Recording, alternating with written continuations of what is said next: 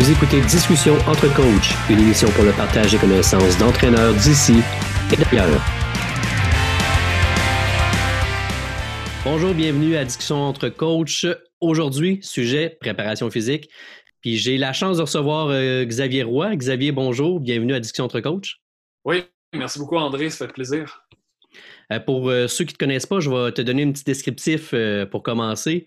Donc, Xavier, tu es doctorant en éducation, puis euh, ta thèse euh, de doctorat portait sur l'utilisation de la perception de l'effort du point de vue de l'entraîneur.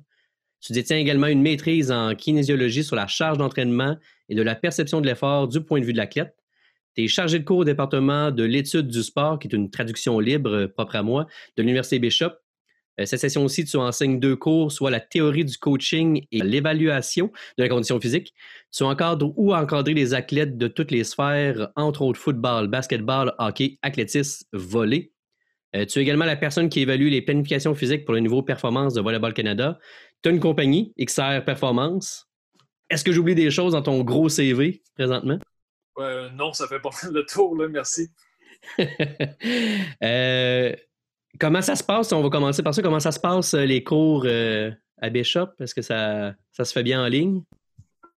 Oui, mais tu sais, les cours se passent plutôt bien. Euh, je sais pas si tu es un petit peu familier du, concernant le, format que l'Université Bishop a adopté pour la session, session d'automne. malheureusement pas, mais ben, L'université a décidé d'y aller avec un format, un format hybride je te dirais que j'ai des étudiants qui sont inscrits en présentiel, qui sont euh, physiquement sur, euh, sur le campus, puis qui vont vraiment prendre part euh, aux cours dans la salle de classe. Puis après ça, j'ai à peu près la moitié des étudiants, peut-être même un petit peu plus, qui sont inscrits en ligne.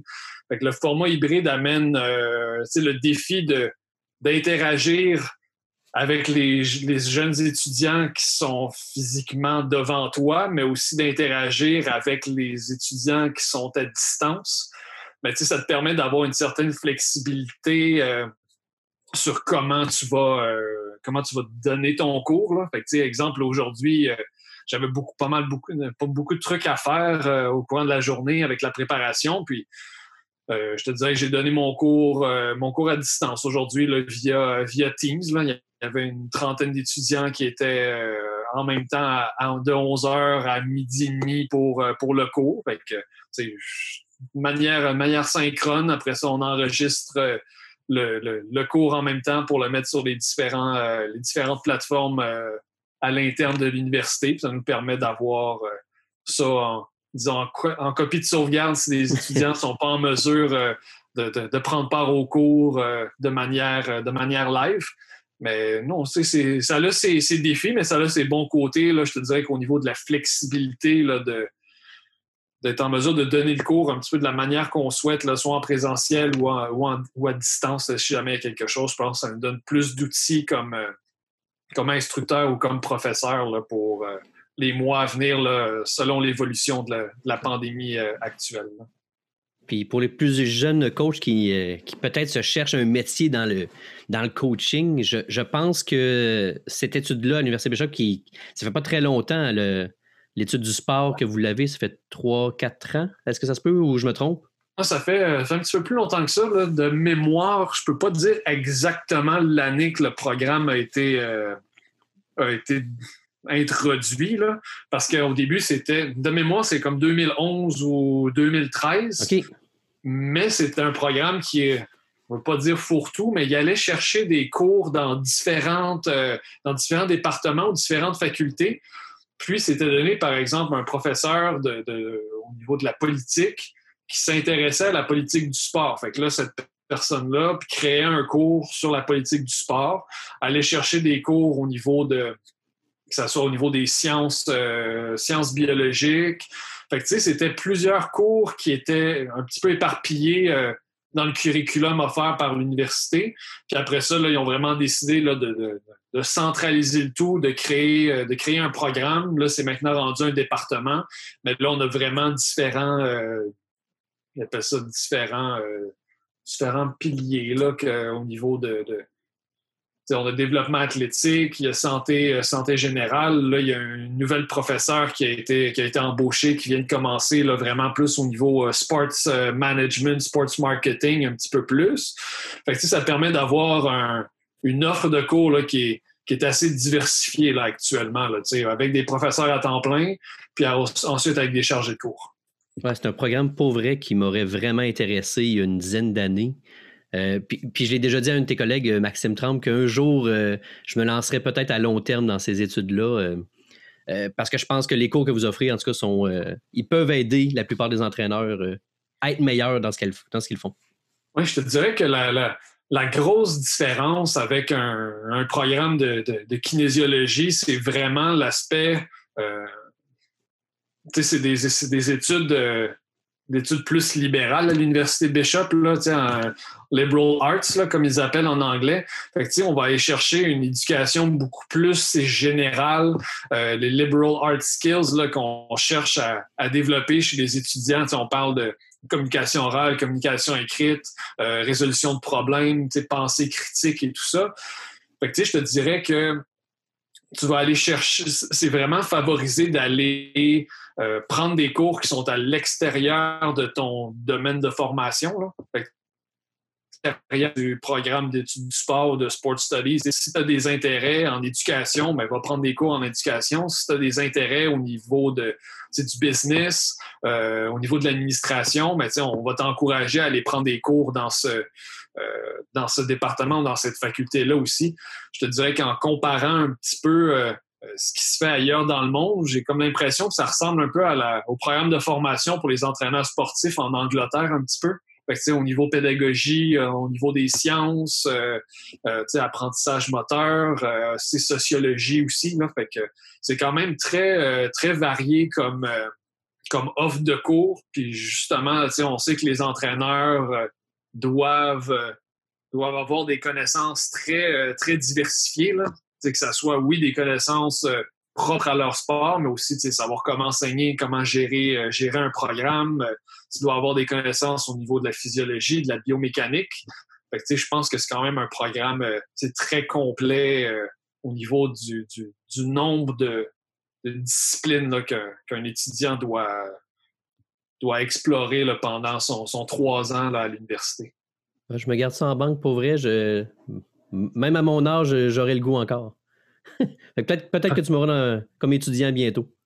Euh, on va rentrer dans le vif du sujet. Euh, première question, le volleyball pour toi, ça utilise quelle filière énergétique?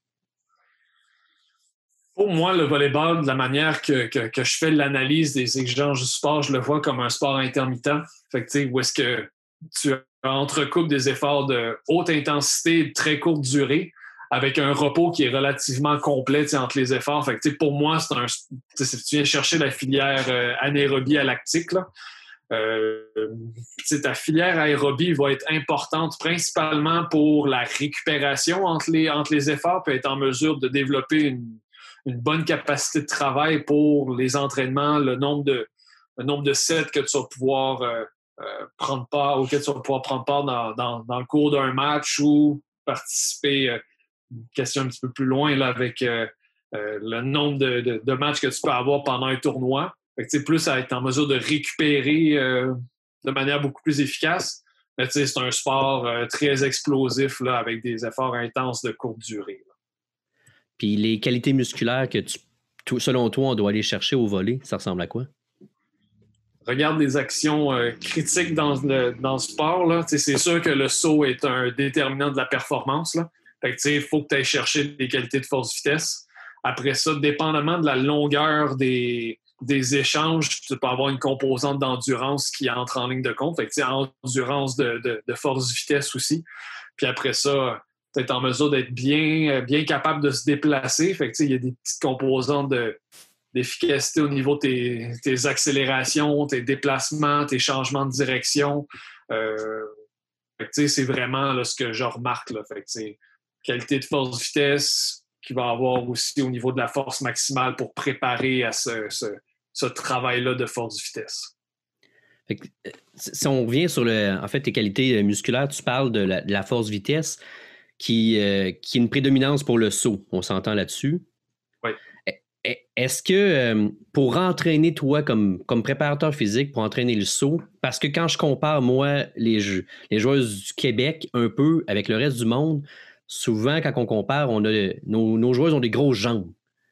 J'ai l'impression que la dominance de force est beaucoup plus entraînée que la dominance vitesse euh, dans la préparation physique pour le saut. T'en penses quoi euh, de ça, de ce calcul-là à faire? Ben, tu poses, tu poses quand même une bonne question. au, niveau, au niveau de la puissance, c'est la combinaison de la, de la force puis de la vélocité. Fait pour sauter plus haut, il y a différents moyens d'arriver à ce résultat-là. Fait tu peux augmenter l'amplitude à laquelle tu appliques la force dans le sol pour en préparation à ton saut, ou sinon, c'est la vitesse à laquelle cette force-là est appliquée dans le sol. Fait là, après ça, il faut que tu saches, qu'est-ce que tu, dois prioriser. Fait que, il, y a, un processus d'évaluation des qualités physiques de, de l'athlète en volleyball si c'est un athlète, exemple, qui est, qui est très fort, mais qui n'est pas capable d'appliquer cette force-là euh, de manière très rapide, qui va tout le temps être peut-être une fraction de seconde en retard sur, euh, sur le jeu ou en préparation à un saut pour un bloc, par exemple, ben, là, tu sais que je dois travailler sur la rapidité ou l'explosivité de cet athlète-là. Mais il y en a d'autres, des athlètes qui peuvent être peut-être très réactifs. ils vont sauter haut, mais sont peut-être pas nécessairement dans une performance optimale au niveau du saut. là, tu dis, OK, peut-être que travailler plus en force va être en mesure d'optimiser la performance au saut de cet athlète-là. ça va être de vraiment faire une évaluation par plusieurs types de sauts verticales, selon moi, là, que ce soit squat sauté, un euh, squat jump, saut avec contre-mouvement, un saut, en contrebas, puis voir avec cette évaluation-là, OK, ben, quels sont les, les forces puis les aspects à travailler de la performance de cet athlète-là. Je ne sais pas si ça répond à. Oui, mais écoute, si, euh, si je travaille dans une école secondaire, souvent, par contre, je n'ai pas l'opportunité d'avoir un préparateur physique qui peut faire ces tests-là. Est-ce que de façon générale, mes athlètes euh, qui ont, exemple, 14-15 ans, qui commencent un peu à jouer au volleyball, il y en a qui vont sauter plus haut naturellement que d'autres, bien entendu, euh, avec ce qu'ils ont fait avant comme sport. Est-ce qu'il y a une ligne plus, euh, plus précise de se dire, OK, là, on est mieux d'aller vers ça pour s'assurer que tout le monde puisse développer presque égal ces choses-là? C'est une bonne question. Je te dirais que si tu regardes de manière séquentielle, que ce soit pour la, planification de ton entraînement, habituellement, la, la force va servir tu, peux le, définir de manière assez générale. Fait que, ta force va te servir de fondation. Fait que, si ta, ta base de force est absente, ça va être difficile pour, pour toi d'entraîner cette qualité de puissance-là parce que tu pas assez fort pour être en mesure de l'appliquer, d'appliquer la force dans le sol. Tu as beau être super rapide, à un certain point, ça va venir te, ça va venir te rattraper. Je te dirais que par la suite, dès que tu déterminer au niveau peut-être d'une évaluation, que ça soit, euh, ça peut être euh, subjectif, euh, cet athlète-là est capable de, réaliser des mouvements en salle de musculation. Si tu amènes l'équipement de musculation proche, proche du court de volleyball, puis tu te dis, OK, il est capable de soulever des charges de plus en plus lourdes. Là, essayons d'y aller avec beaucoup plus de, d'exercices de pliométrie, voir si ça va être en mesure d'améliorer sa performance. Sinon, pour exemple, l'utilisation d'un saut en contrebas, mais tu peux utiliser ton, ton œil d'entraîneur, puis voir s'il y a une certaine hauteur où est-ce que là, l'athlète est plus capable de, réaliser un, de réaliser un saut en contrebas suivi d'un saut vertical.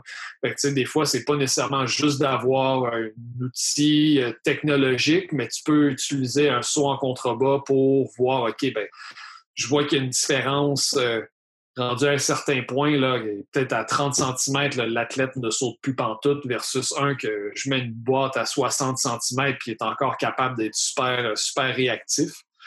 Je peux te dire que ça peut te donner des outils comme entraîneur si tu as des moyens plus limités de, faire une évaluation de, la performance au saut pour, euh, des plus jeunes athlètes. Puis ton, euh, ton impression personnelle sur le fait que, comme je disais qu'au Québec, quand, on regarde les muscles des joueuses de volley, et puis, de d'autres, puis on compare avec d'autres pays, les nôtres sont comme deux, trois fois plus gros. Puis quand les, les coachs français qui viennent ici se disent tout le temps, mon Dieu, c'est des bûcherons. Ils nous le disent à la blague, bien entendu. Euh, mais ils ont quand même un peu raison. Est-ce que c'est parce qu'on développe trop de force, selon toi? Moi, je te dirais, c'est peut-être expérience personnelle, mais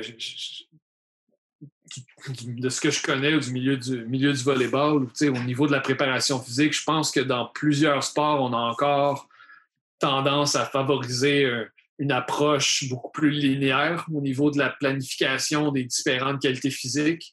Puis, que ça prend, ça prend un travail de force-endurance, ensuite un travail d'hypertrophie avant de toucher le travail de force maximale, puis faire du travail par la suite de, de, force vitesse. Mais c'est quand même, la force vitesse, c'est le, la une nécessité dans le sport du volleyball. Moi, je te dirais, tu peux faire du travail de force vitesse avec un volume beaucoup plus, euh, beaucoup plus restreint, avec des exercices qui sont beaucoup plus simples, fait moins intenses, où tu choisis tes méthodes d'entraînement. Mais tu peux faire du travail de force vitesse à partir de ton à partir du début de ta, préparation. Après ça, c'est à toi comme entraîneur ou comme préparateur physique de choisir quand est-ce que je vais mettre beaucoup plus d'accent là-dessus. D'être en mesure d'établir quelles sont mes priorités à tel dans mon année. Faut que tu poses la question est-ce que c'est une masse musculaire que je dois traîner qui est, qui est utile? versus, comme tu dis, avec un muscle qui est fort, qui est, qui, est bien rempli, qui est capable de produire une force rapidement, puis après ça, avoir un bon système euh, au niveau tendineux, puis être capable d'utiliser cette énergie élastique-là magasinée dans tes tendons, dans ton muscle, pour être capable de la déployer rapidement. Je te dirais que je le vois beaucoup plus comme ça, parce que tu n'as pas nécessairement besoin de faire un gros travail d'hypertrophie avant d'embarquer dans du travail de force maximale ou de force vitesse qui vont vraiment être euh, les clés pour la performance en saut dans le, dans le volleyball. Ce qui était une chose qui, nous, qui était enseignée avant. En fait, quand moi j'ai appris, on, parlait qu'il fallait faire la phase d'hypertrophie euh, au mois de juin à peu près pour après ça vraiment rentrer euh, dans cette phase-là. Fait que on, est moins dans une euh, dans des phases de bloc, en fait, d'entraînement de bloc, comme tu nous dis, mais plus un peu y aller aléatoirement là-dedans puis bien calculer les choses. Ben, aléatoirement, je, je, pense pas. Je pense que c'est vraiment d'établir de, les priorités. Puis, si ta force vitesse est, est primordiale, pourquoi est-ce que tu t'en éloignerais pendant, pendant trois mois pour faire du travail sous-maximal, pour développer une masse musculaire qui te sera peut-être plus utile ou que, peut-être pas plus utile, mais qui va être, disons, négligeable pendant, pendant ta période de compétition? Surtout si en période de compétition, ce qui est important, c'est de performer dans tes matchs, d'être capable de performer pour, pour tes entraînements. Puis après ça, tu tombes à une musculation qui est vraiment beaucoup plus spécifique en termes des angles euh, travaillés à l'entraînement, en termes du régime de contraction musculaire, en termes d'intensité.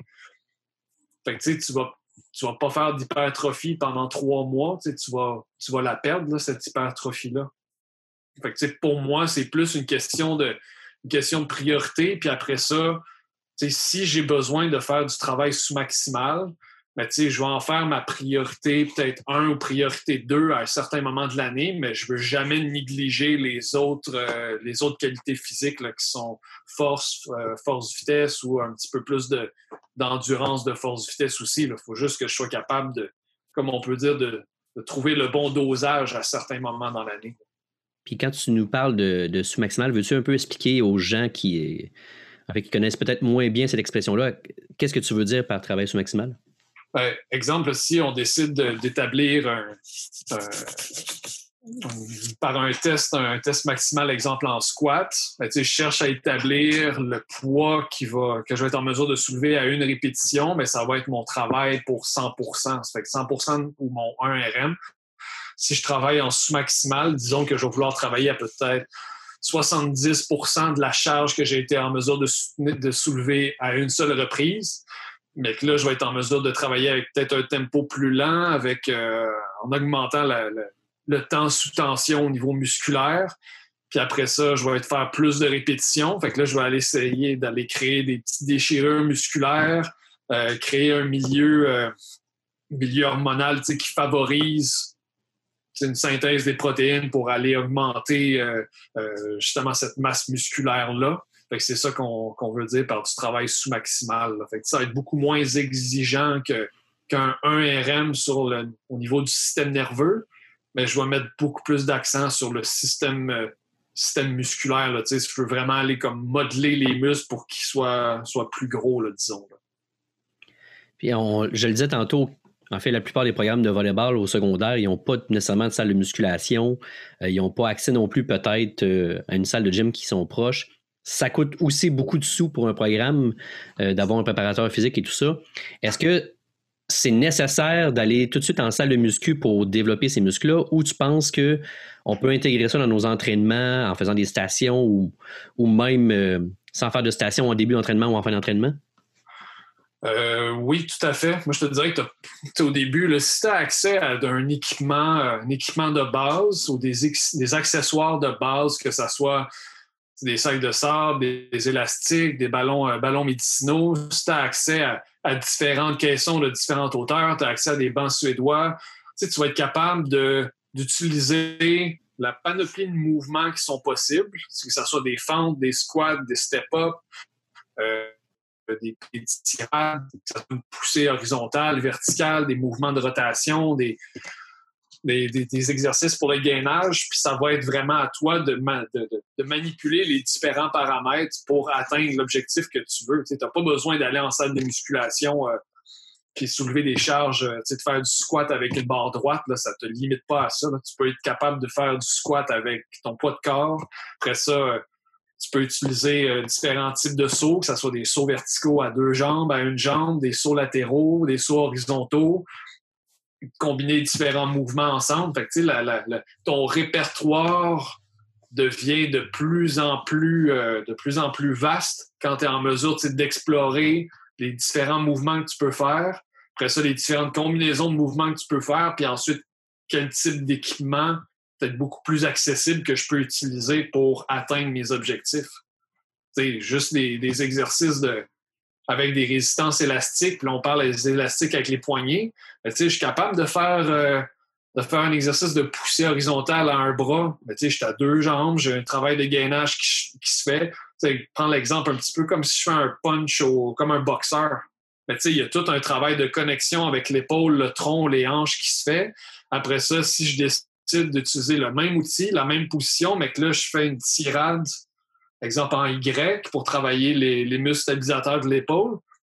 là, j'ai un travail beaucoup plus spécifique, peut-être au niveau du volleyball, mais c'est le même exercice, la même position, c'est le même, le même accessoire. J'ai juste été en mesure de d'être créatif, de trouver une manière de, manipuler un exercice pour en faire un autre. Puis je suis resté dans le même environnement, puis il y a quand même eu une bonne, euh, un flow, là, je te dirais, là, un flow d'un exercice à l'autre. Puis, euh, oui, c'est faisable d'utiliser euh, de l'équipement qui est facilement accessible à côté du terrain, euh, du terrain de volleyball, puis pas avoir à passer d'un plateau à l'autre ou de vraiment réserver un 75-90 minutes deux, trois fois par semaine pour s'en aller en salle de musculation. Là, il y a des manières d'être créatif et d'intégrer ça dans tes activités de volleyball de, tous les jours, en fait?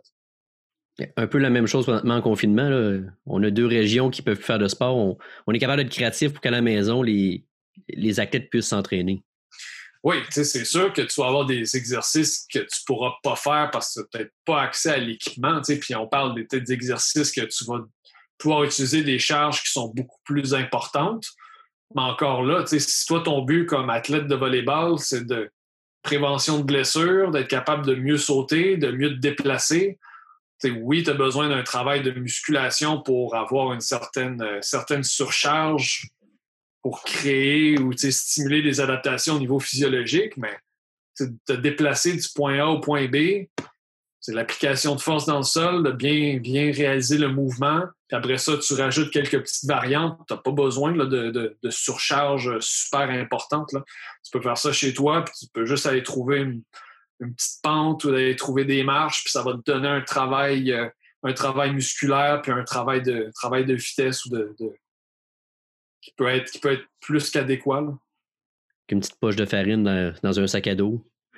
Oui, mais regarde, je vais te donner, je te donner un exemple avec les athlètes de, hockey avec, avec qui je travaille. C'est parti d'une question de l'entraîneur. dit comment est-ce qu'on peut améliorer les habiletés de maniement de bâton euh, des, jeunes joueurs sans utiliser un bâton qui est plus lourd? là, tu commences à aller. Euh, je commence à faire mes recherches. Puis là, finalement, on s'est rendu compte qu'il y avait une compagnie, euh, compagnie qui offrait des vêtements de compression que tu peux utiliser des. Euh, comment ils appellent ça? Avec des, poids un petit peu fusiformes que tu peux vraiment mettre sur, sur l'avant-bras, sur le bras, en forme de short, sur les, sur les mollets aussi. Fait que, tu sais, juste là, en utilisant une charge qui est minime, ben, on vient de créer une surcharge qui va peut-être aider à améliorer cette habileté-là. Fait que, tu mentionnes d'avoir un, petit sac à dos de 10 livres ou d'avoir une résistance élastique. Ben, juste ça, c'est une résistance additionnelle que que tu n'as pas habituellement dans la pratique de ton activité. Fait juste là, c'est un stimuli additionnel pour le corps, pour, pour, pour qu'il s'adapte. Eh, ça me fait penser le, kit que tu parles où tu peux mettre les poids. Euh, il y avait une théorie quand, quand j'ai euh, commencé à coacher qui disait que tu étais peut-être mieux d'avoir du poids toute la journée sur toi à traîner supplémentaire euh, que d'en mettre du supplémentaire pour sauter dans une pratique parce que ça se fait des gens qui mettent des poids sur eux pour essayer de sauter plus haut en, en sautant mais je, me demandais, est-ce que c'est trop dur pour les articulations de faire ça? Euh, T'en penses quoi d'ajouter du poids pour sauter, exemple, dans une pratique, euh, l'athlète s'en va à l'attaque, on lui met une, ceinture de poids par-dessus, puis euh, on la laisse aller là-dedans? Je te dirais que tu n'aurais peut-être pas nécessairement besoin de mettre très lourd pour créer, euh, créer une surcharge. Comme je te disais, cette, euh, compagnie-là, on parle de grammes. Là. 100, 200, 300 grammes là, pour créer une, créer une certaine surcharge. C'est sûr que si tu utilises, par exemple, le chandail puis les, euh, les shorts, tu vas avoir une charge qui va être beaucoup plus lourde, là, mais c'était pas des pourcentages énormes. Là, j'ai pas, j'ai pas le des recherches ou leurs recommandations devant moi, là, mais c'était du 2-3% du poids de corps qu'ils pouvaient ajouter puis qui, est en mesure de voir euh, une amélioration de la performance. Là. si tu dis on va rajouter des poids en, en pratique de volleyball, mais tu sais, est-ce que c'est un 2, 3, 4, 5 livres? Tu, peux être en mesure de dire, OK, ben, on va en faire pendant 10, 15 minutes ou pendant un certain, un certain segment de la pratique, puis après ça, on l'enlève, puis tu répètes ça euh, deux, trois fois par semaine, puis ensuite, tu peux voir euh, sur une période de temps un petit peu plus longue s'il y a eu des adaptations positives à, cette, euh, cette intervention-là que tu as fait. Là. Fait je pense pas que tu as besoin de sauter avec, avec 30 livres 30 livres supplémentaires, surtout quand tu regardes les, les études au niveau de la littérature qui regardent, OK, ben, quelle charge, euh, quel pourcentage d'un RM serait optimal pour générer plus de puissance dans des sauts. Euh, squat jump, il y en a qui vont dire que c'est peut-être de 30% d'un RM, puis il y en a même qui vont dire, mais juste le poids de corps, c'est ce qui va te permettre de, de maximiser ta production de puissance. Là. c'est c'est pas beaucoup, là.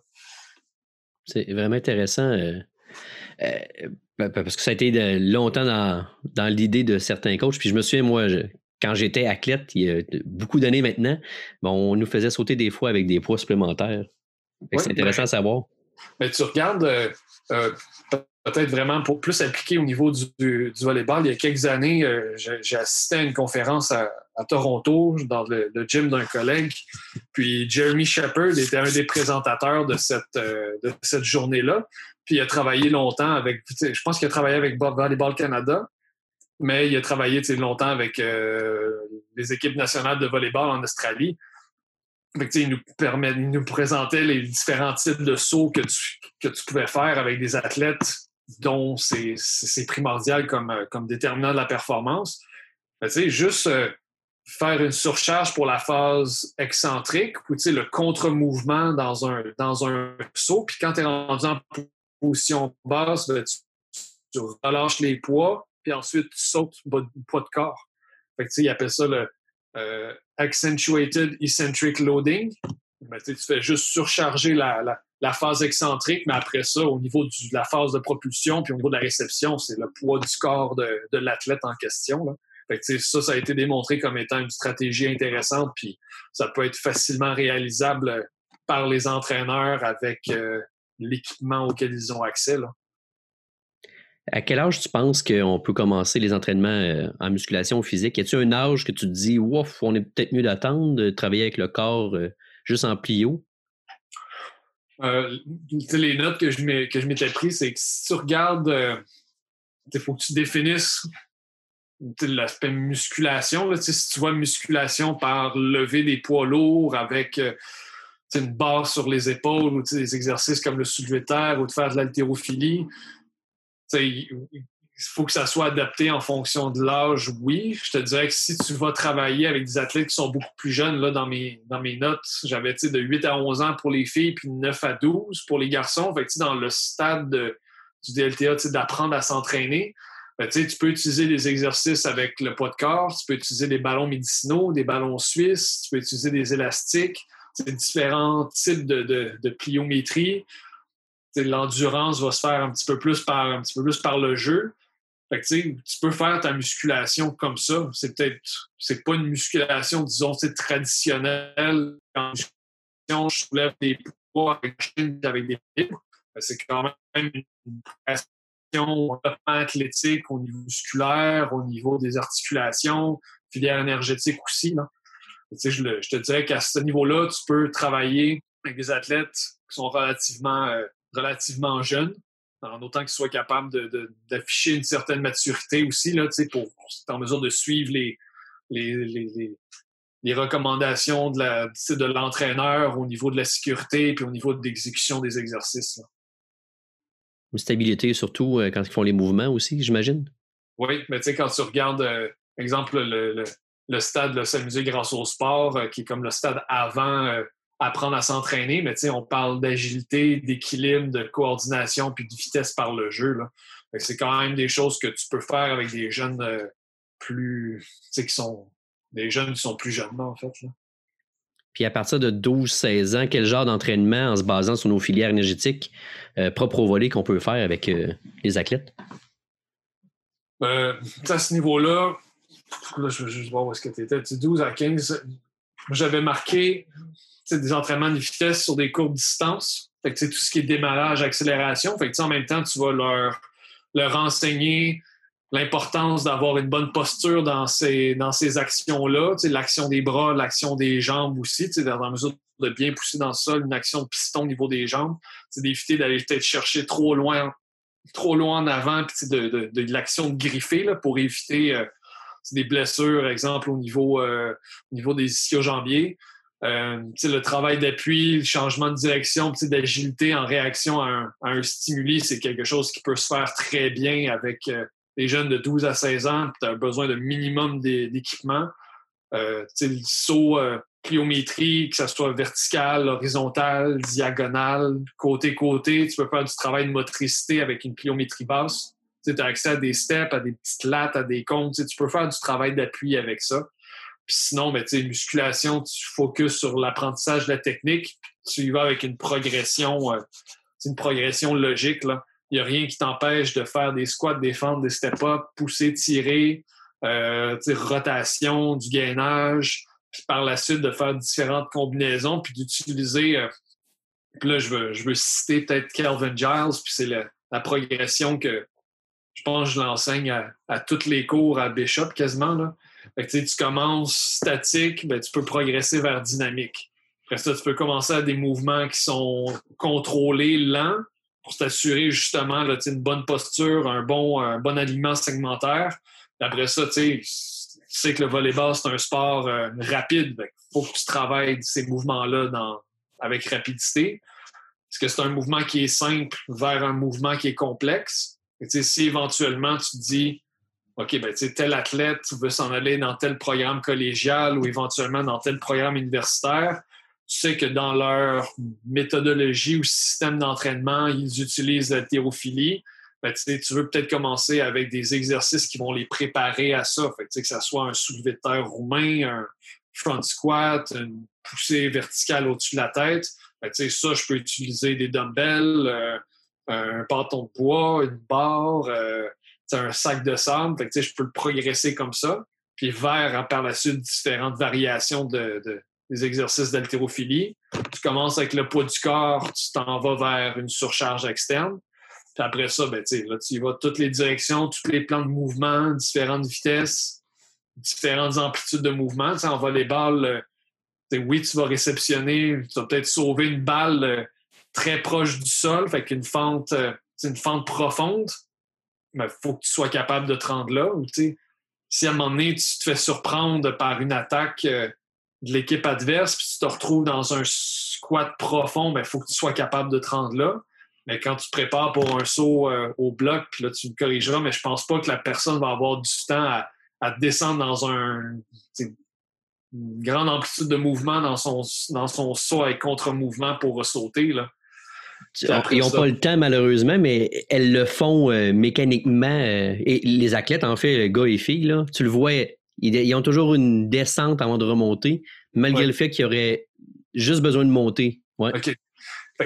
ça, c'est quelque chose dans les évaluations, là, euh, pour revenir là-dessus, là, quand tu fais de l'évaluation de ton squat jump versus ton counter movement jump, là, faut.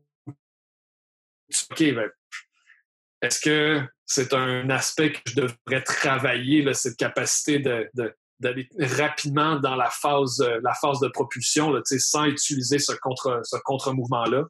C'est le dernier, euh, peut-être le dernier point pour revenir, mais dans ce que je disais dans les progressions, mais est-ce que je travaille avec une charge lourde à vitesse relativement lente, justement pour travailler cette, euh, cette force maximale-là, mais par la suite, euh, sur le court, euh, j'ai pas de j'ai pas 200 livres sur les épaules. Fait faut que je me déplace rapidement. Fait faut que je sois capable de réaliser un mouvement avec une charge plus légère, avec une grande vélocité. Là, puis je joue un peu entre ces deux, dans ce continuum-là. Là. Vraiment intéressant. Euh, en fait, d'avoir cette continuité-là. J'aurais aimé ça apprendre ça quand j'ai commencé à coacher. Je pense que j'aurais aidé plus les athlètes.